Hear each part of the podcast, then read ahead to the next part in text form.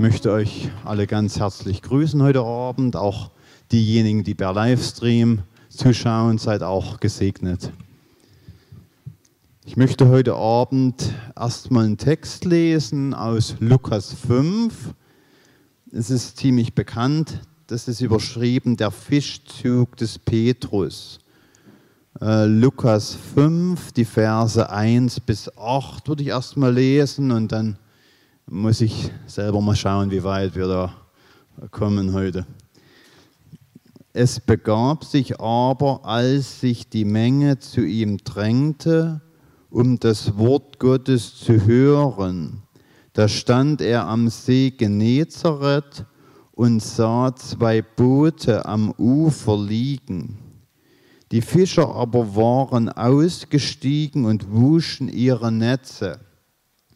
Da stieg er in eins der Boote, das Simon gehörte, und bat ihn ein wenig vom Land wegzufahren und er setzte sich und leerte die Menge vom Boot aus. Und als er aufgehört hatte zu reden, sprach er zu Simon, fahre hinaus, wo es tief ist, und werft eure Netze zum Fang aus.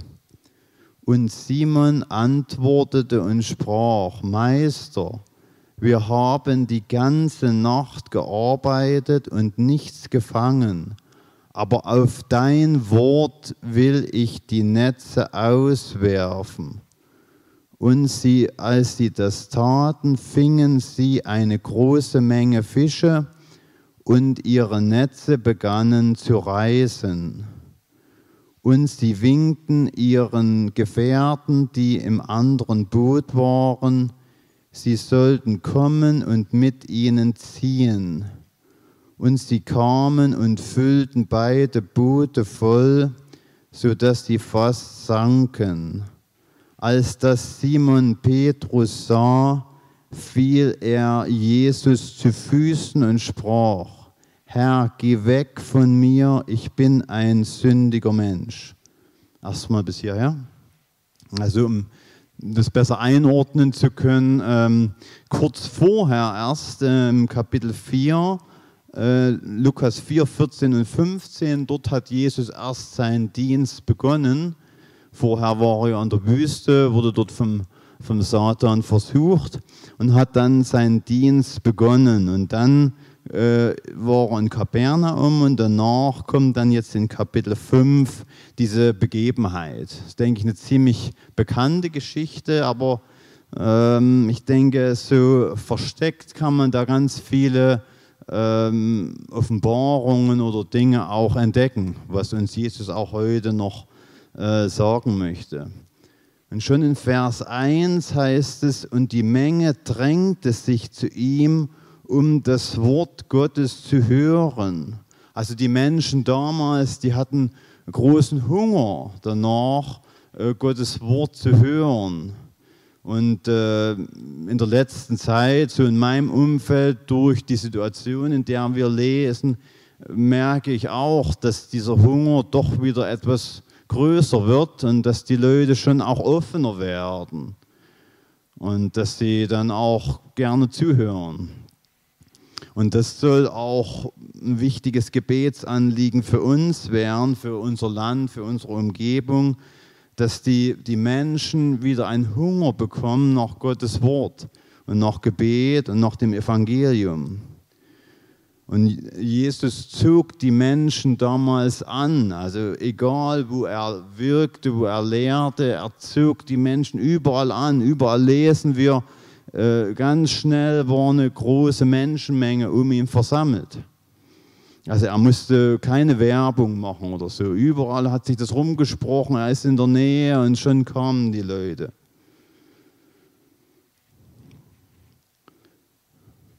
Und dort war also eine große Menschenmenge, wie wir gelesen haben. Und ähm, Jesus konnte gar nicht äh, sie alle überblicken. Also hat er sich das, ist er den Einfall bekommen, ich äh, lehre dann vom Schiff aus. Ich hatte die Schiffe gesehen dort und ist, hat angesprochen den, den Petrus oder die Fischer und hat äh, gesagt, fahr doch ein Stück raus. Ja. Und ich habe mir das so vorgestellt, so in der Vorbereitung, wie so eine schwimmende Kanzel, wenn man so ein Ufer oder so eine Bucht sieht und Jesus fährt da raus und, und lehrt die, die Menschenmenge. Wie viele das waren, das wissen wir nicht. Das wird nicht beschrieben, aber es müssen sehr viele gewesen sein, weil er konnte die nicht überblicken, sonst, sonst wäre er nicht rausgefahren. Was genau Jesus dort gepredigt hat, äh, lesen wir hier nicht. Ähm, es geht dann weiter im Vers 4 und 5. Dann hatte Jesus aufgehört zu lehren und sagte dann zu Petrus, er sagte zu Petrus dann in Vers 4, fahre hinaus, wo es tief ist und werft eure Netze zum Fang aus. Und äh, wir müssen äh, wissen, Jesus Christus war, als er auf der Erde war, Zimmermann. Also er hatte von, von Fischen, von menschlicher Seite her äh, keine Erfahrung. Aber er hat das zu jemandem wie Petrus gesagt, der sicherlich schon viele Jahre Fischer war und der sich damit auskannte. Also er hat es zu einem Profi gesagt ähm, was das äh, Fischen angeht. Und er forderte ihn am Tag auf, rauszufahren, um zu fischen. Und äh, Jesus Christus lebte in der Zeit ja auf der Erde als Mensch wie wir. Er ist Mensch geworden und er alles, was er getan hat, hat er in, die, in der Kraft des Heiligen Geistes getan. Und äh, Petrus äh, hatte die ganze Nacht ja durchgearbeitet und hatte gar nichts gefangen. Und jetzt noch zehn Stunden oder weiß nicht, wie lange die Nachtschichten bei ihm gegangen sind, äh, sollte er am helllichten Tag sollte er rausfahren und sollte nochmal die Netze äh, auswerfen. Und äh, er hatte Nachtdienst, ich kann das schon ein Stück weit nachvollziehen. Ich habe auch zehn Jahre Nachtschicht gemacht, also ich weiß schon, zehn Stunden ging die Schicht. Ich weiß schon, wie man sich dann früh fühlt. Also wenn da jemand kommt, der vielleicht noch von Fischfang, also nicht so viel Ahnung hat und der sagt mir dann, jetzt machst du noch eine Runde auf dem See Genezareth. Also ich weiß nicht, ob ich da so begeistert gewesen wäre. Also ich weiß, wie man sich da fühlt. Man will halt nur noch nach Hause eigentlich, man will nur noch schlafen, weil die zehn Stunden reichen. Und äh, eigentlich äh, ist es ja so, dass die, dass die nachts äh, äh schwimmen die Fische weiter oben und deshalb äh, fischen die Fischer nachts. Und das wusste Petrus. Aber der Petrus macht hier was ganz Entscheidendes. Er, er handelt nicht auf sein, nach seinem Wissen oder nach seiner Erfahrung oder nach menschlicher Überlieferung oder nach dem, was er weiß, sondern er sagt zu Jesus, auf dein Wort hin will ich die Netze auswerfen.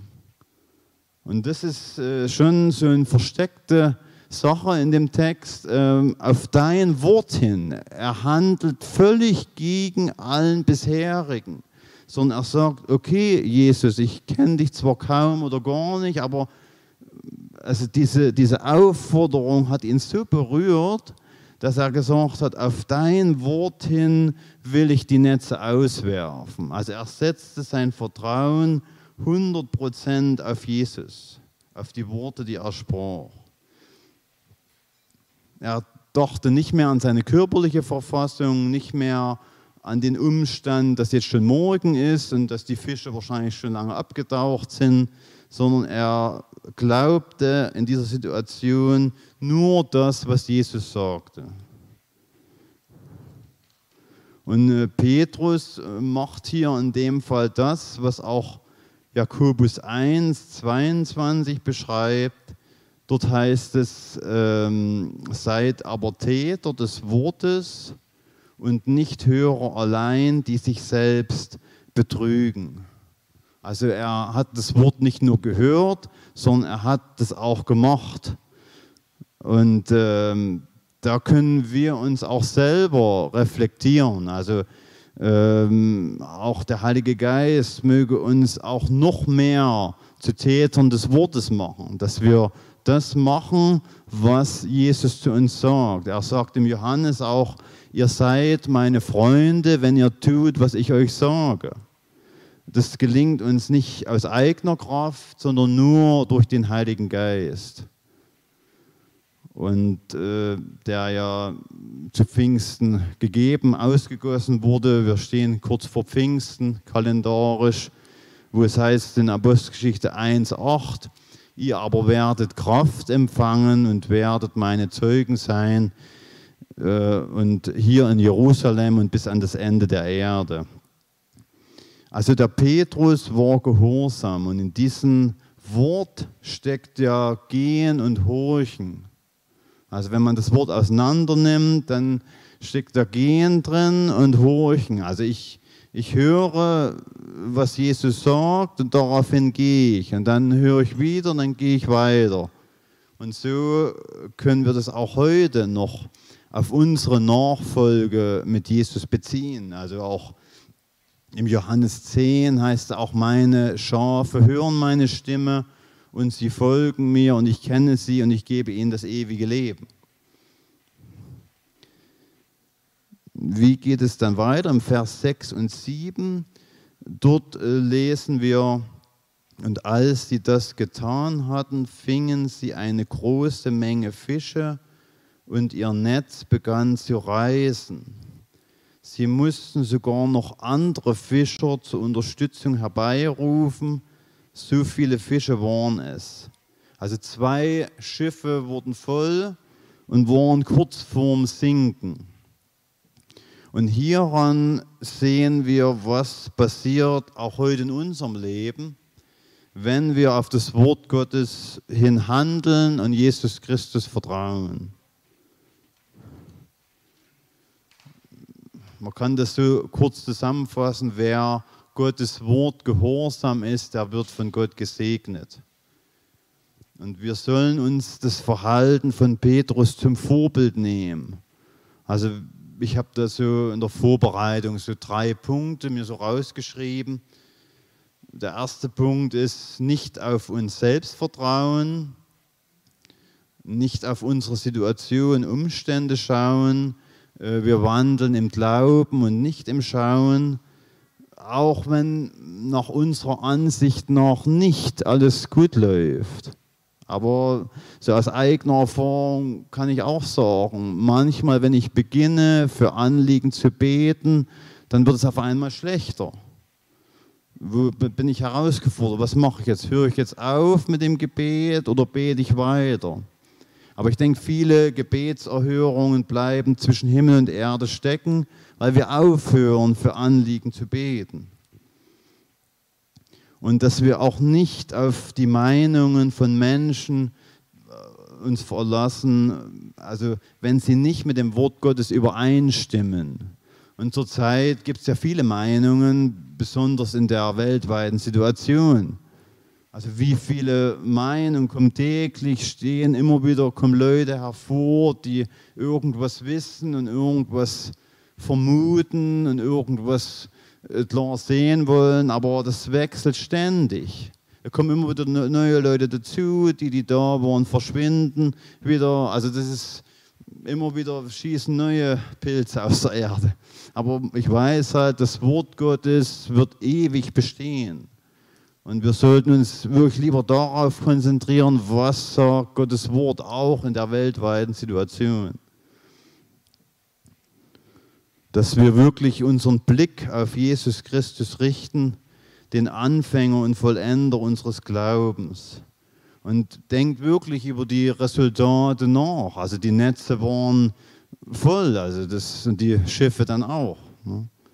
Und das ist natürlich ein Prozess auch, äh, wenn wir, also wir wachsen da auch weiter, wenn wir sehen, wie, wie treu Gott ist und wie er in Situationen, auch in unserem Leben hinein spricht oder handelt, dann, dann hilft es auch für, für weitere Situationen. Also ich selber erlebe das immer so, dass meistens so um, um kleinere Probleme äh, kümmert sich Gott meistens ziemlich schnell. Wo ich eigentlich immer staune, weil ich denke, Gott, der Schöpfer des Himmels und der Erde, er muss, hält das ganze Universum in der Hand und kümmert sich um ganz kleine Sachen in meinem Leben. Und äh, das zeigt natürlich auch die, die tiefe Liebe, die er zu uns hat. Andere Sachen, die jetzt wichtiger äh, Entscheidungen oder größere Dinge, die brauchen auch manchmal Zeit.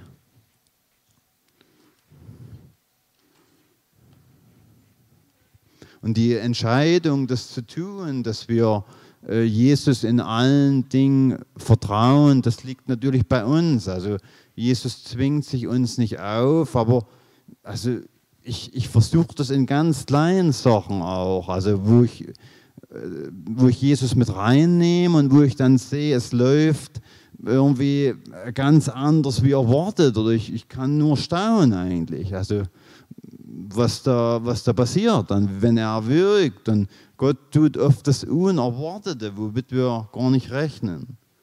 Also es lohnt sich, Gott in die Situation, in die Bereiche unseres Lebens mit reinzunehmen und nach seinem Willen zu fragen. Und in Vers 4 ist noch ein Wort versteckt, und zwar das Wort Tiefe, Lukas 5, 4. Sie sollten dort hinausfahren, wo es tief ist. Und das soll uns auch was sagen, weil äh, wir sollen tief eintauchen in das Wort Gottes. Das Wort Gottes ist wie so eine Schatzkiste, die auf Meer liegt und du kannst darin einen Schatz nach dem anderen heben. Du wirst Kapitel, wenn ich, mir geht es selber auch so, ich habe zurzeit Urlaub und ich versuche mich viel mit dem Wort Gottes zu beschäftigen und wenn ich ein Kapitel fünf, sechs Mal lese, legt der Heilige Geist immer auf einen anderen Punkt seinen Schwerpunkt. Und ich erkenne immer mehr Dinge, auch von, von Texten, die ich schon eigentlich gedacht habe zu kennen. Aber immer wieder kommen zwischen den Zeilen so immer wieder neue Offenbarungen und Dinge hervor. Also wir sollen da tief reingehen in das Wort Gottes. Ähm, Paulus schreibt auch, lasst das Wort Gottes reichlich unter euch wohnen. Also dass wir wirklich äh, uns von dem Wort Gottes ernähren, dass wir das aufnehmen, dass unser Glaube auch wächst und stark wird.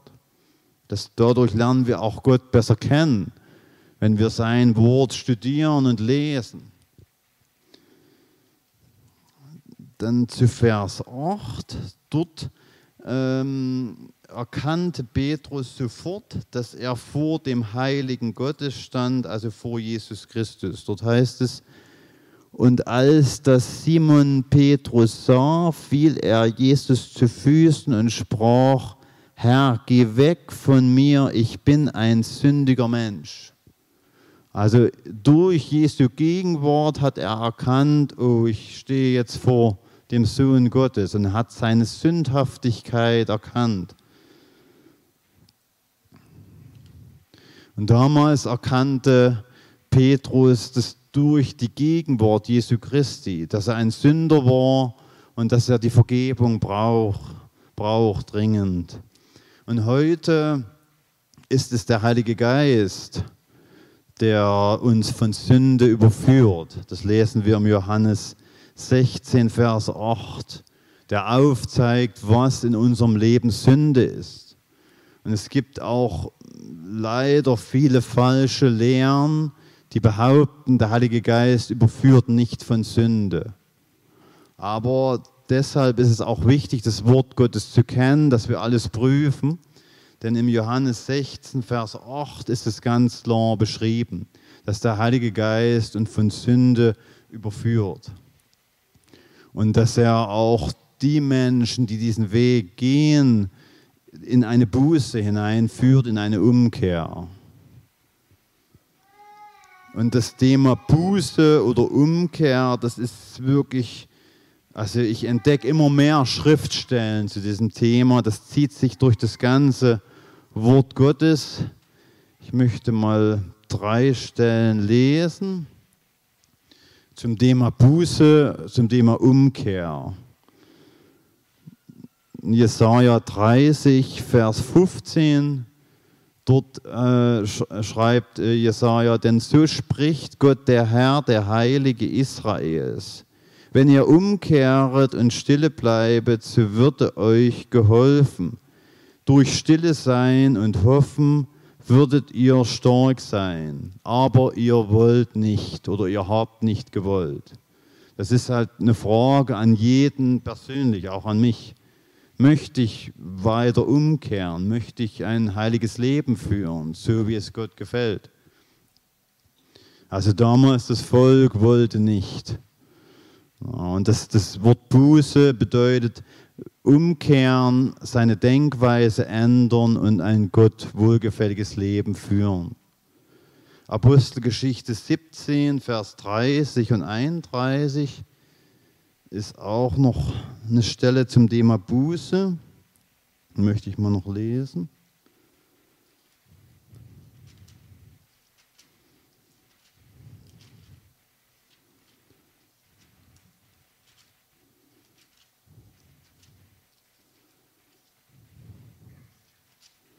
Das ist ein Paulus, ist da in Athen und er schreibt dort in Vers 30, Apostelgeschichte 17 ab Vers 30. Dort heißt es, zwar hat Gott über die Zeit der Unwissenheit hinweggesehen. Also diesen Satz kann man auch ein bisschen auf die heutige Zeit hinweg äh, also, äh, deuten, so würde ich das sehen. Also was wir jetzt erleben, die Welt wird so ein bisschen geschüttelt. Ne? Und äh, es ist so auch so ein Ruf von Gott, dass die Menschen wirklich zu ihm kommen. Also ich, ich sehe auch, wie, wie schwach ist der Mensch, wie, wie schwach ist die Politik, wie schwach sind Wissenschaftler. Also sie wissen nicht, welche Maßnahme macht Sinn, welche macht keinen Sinn. Also wie im Psalm 8 auch, was ist der Mensch, dass du seiner gedenkst? Also das, die Menschen sind schwach einfach. Die wissen gar nicht jetzt auf einmal, was, was sie machen sollen. Ja. Und dort heißt es dann weiter, äh, zwar hat Gott über die Zeit der Unwissenheit hinweggesehen, nun aber gebietet er den Menschen, dass alle an allen Enden Buße tun. Das ist der Wille Gottes, dass alle Menschen überall auf der Erde Buße tun und umkehren. Dann geht es weiter in Vers 31, denn er hat einen Tag festgesetzt, an dem er den Erdkreis richten will mit Gerechtigkeit durch einen Mann, den er dazu bestimmt hat, und hat jedermann den Glauben angeboten, indem er ihn von den Toten auferweckt hat. Also äh, Jesus, wenn ich Jesus nicht als Retter, als Retter wird Jesus oft verkündigt, aber in der, Apostelgeschichte äh, sehen wir ihn auch ganz oft als Richter. Wenn ich Jesus nicht als meinen Retter habe, dann werde ich vor ihm stehen irgendwann und er wird mein Richter und er wird mich verurteilen. Dann noch eine Stelle, was wir am Sonntag auch hatten in Offenbarung 3, Vers 3, in dem Sendschreiben, dort ist auch der Aufruf ähm, an diese Gemeinde ergangen, was Roland ausgelegt hat. Ähm, und diese Gemeinde in Sardes wurde auch aufgefordert, halte fest, was du empfangen hast und tue Buße. Also man merkt, wie sich das durch die ganze Bibel zieht sich das immer wieder durch. Auch ähm, Johannes der Täufer hat schon äh, gesagt zu dem Volk, was an Jordan kam, tut Buße, denkt um, denn das Reich der Himmel ist nahe herbeigekommen. Auch Jesus Christus, als er seinen Dienst begonnen hat, er hat nicht zuerst über Glauben gesprochen. Er hat zuerst gesagt, tut Buße, kehrt um glaubt an das Evangelium.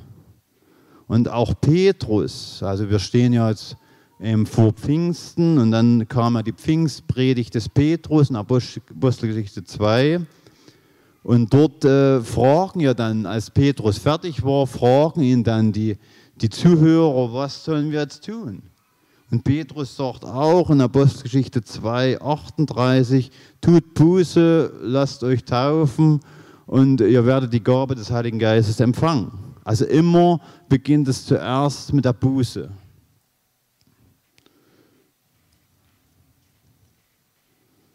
Und ohne echte Buße wird es keinen tiefgründigen Glauben an Jesus Christus geben. Und das beste Beispiel für Buße ist der verlorene Sohn. Als der verlorene Sohn wirklich am Ende war, also all sein Vermögen war weg, alles ausgegeben, er war bei, die, bei den Schweinen, ne, wo man noch sagen muss, dass, äh, das war ja ein Jude und die Schweine sind ja unreine Tiere für Juden. Und das war die niedrigste Arbeit, die er hätte machen können. Dort bei den Schweinen sitzen und diese Schweine hüten. Also er war dort angekommen. Tiefer konnte er nicht mehr sinken. Nicht mal dieses Futter von den Schweinen, das, selbst das wurde ihm verwehrt. So, und er hat aber eine Entscheidung getroffen. Er ist zu sich, dort heißt es in Lukas 15, ab Vers 11 kann man das nachlesen, dort heißt es, er kam zu sich, er, ihm wurde bewusst, ich muss zurück zu meinem Vater. Und er ist zurück zu seinem Vater und er wurde äh, mit Freuden empfangen. Er ist umgekehrt, er hat eine Entscheidung getroffen. Es gibt aber auch falsche Buße, die nichts bewirkt. Das sehen wir am Beispiel auch von Judas. Judas, als er Jesus verraten hat, heißt es, es reute ihm oder er bereute es. Also er hat seine Tat äh, bereut, was er gemacht hat, aber das hat, er hat nicht Buße getan. Er ist nicht umgekehrt und danach hat er sich äh, selbst umgebracht dann. Und nur Reue, nur zu sagen, es tut mir leid, was ich gemacht habe, das reicht nicht aus.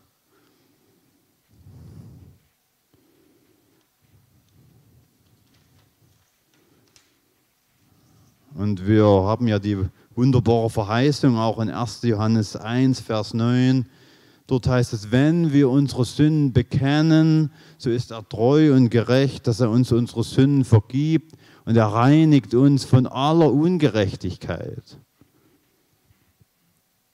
Nur wenn wir unsere Sünden nicht bekennen, dann haben wir keine Garantie, dass Gott uns oder Jesus uns unsere Sünden vergibt. Wir müssen unsere Sünden bekennen. Und äh, Jesus geht ja hier sogar noch einen Schritt weiter. Er will nicht nur uns die Sünden vergeben, sondern dort heißt es, er will uns reinigen von aller Ungerechtigkeit.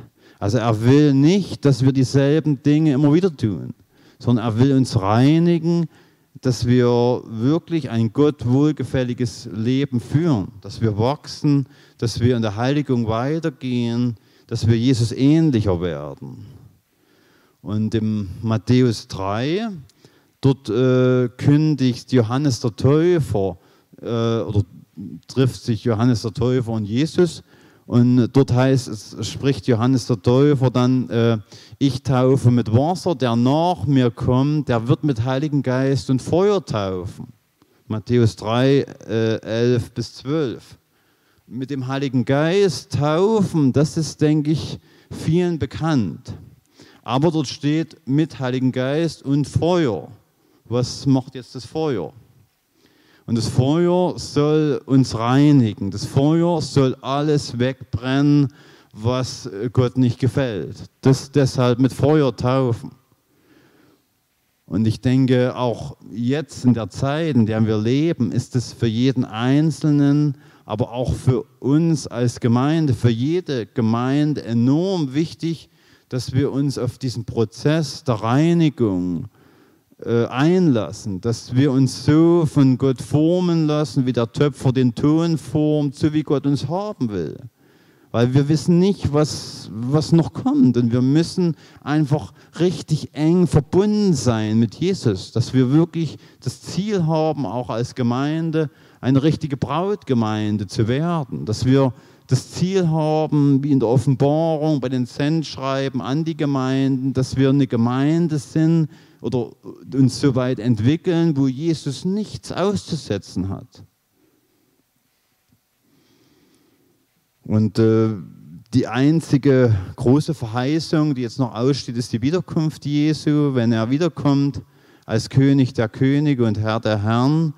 Und äh, der Malachi, der beschreibt auch so einen äh, Prozess nochmal, wie dieses Reinigung, wie diese Reinigung auch so äh, funktioniert. Im Malachi 3, Vers 1 bis 3, dort wird die äh, zweite Wiederkunft Jesu angekündigt.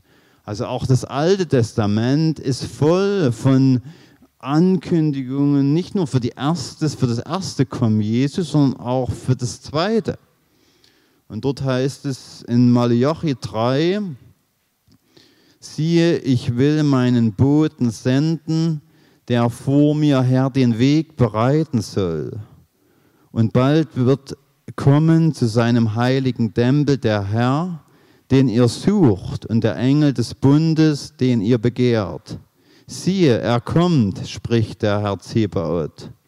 Wer aber wird, das, wird den Tag seines Kommens ertragen können und wer wird bestehen können, wenn er erscheint? Denn er ist wie das Feuer eines Schmelzers und wie die Lauge der Wäscher.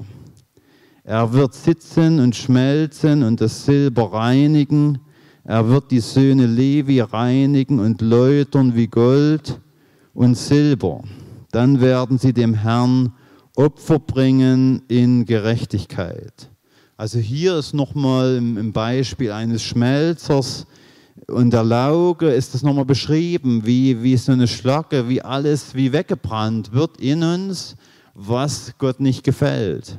Wenn wir uns auf diesen Prozess einlassen, so wie auch äh, im Alten Testament, im, im Jesaja, wo, wo es heißt, oder Jeremia, wo der Gott ist der Töpfer und wir sind der Ton. Wenn wir auf die Scheibe uns begeben, uns verändern und formen lassen, dann kann Gott uns formen, kann aus uns so ein Gefäß machen, wie er es haben will. Wenn wir nicht äh, uns äh, dazu bereit erklären, kann er uns nicht formen und uns auch nicht reinigen.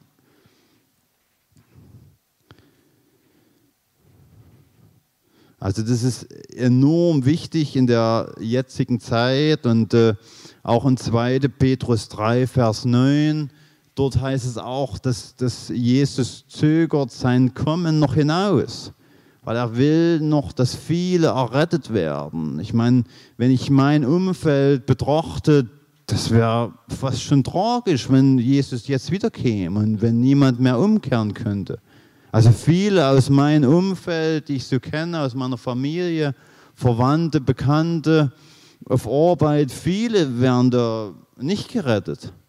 Aber Jesus äh, zögert das noch weiter hinaus, weil er will noch, dort heißt es auch in 2. Petrus 3, 9, er will noch, dass viele Menschen umkehren, dass viele Menschen noch Buße tun, wie wir auch gesungen haben, dass viele Menschen die dieses Werk am Kreuz annehmen, die Vergebung der Sünden, die Reinigung durch sein Blut.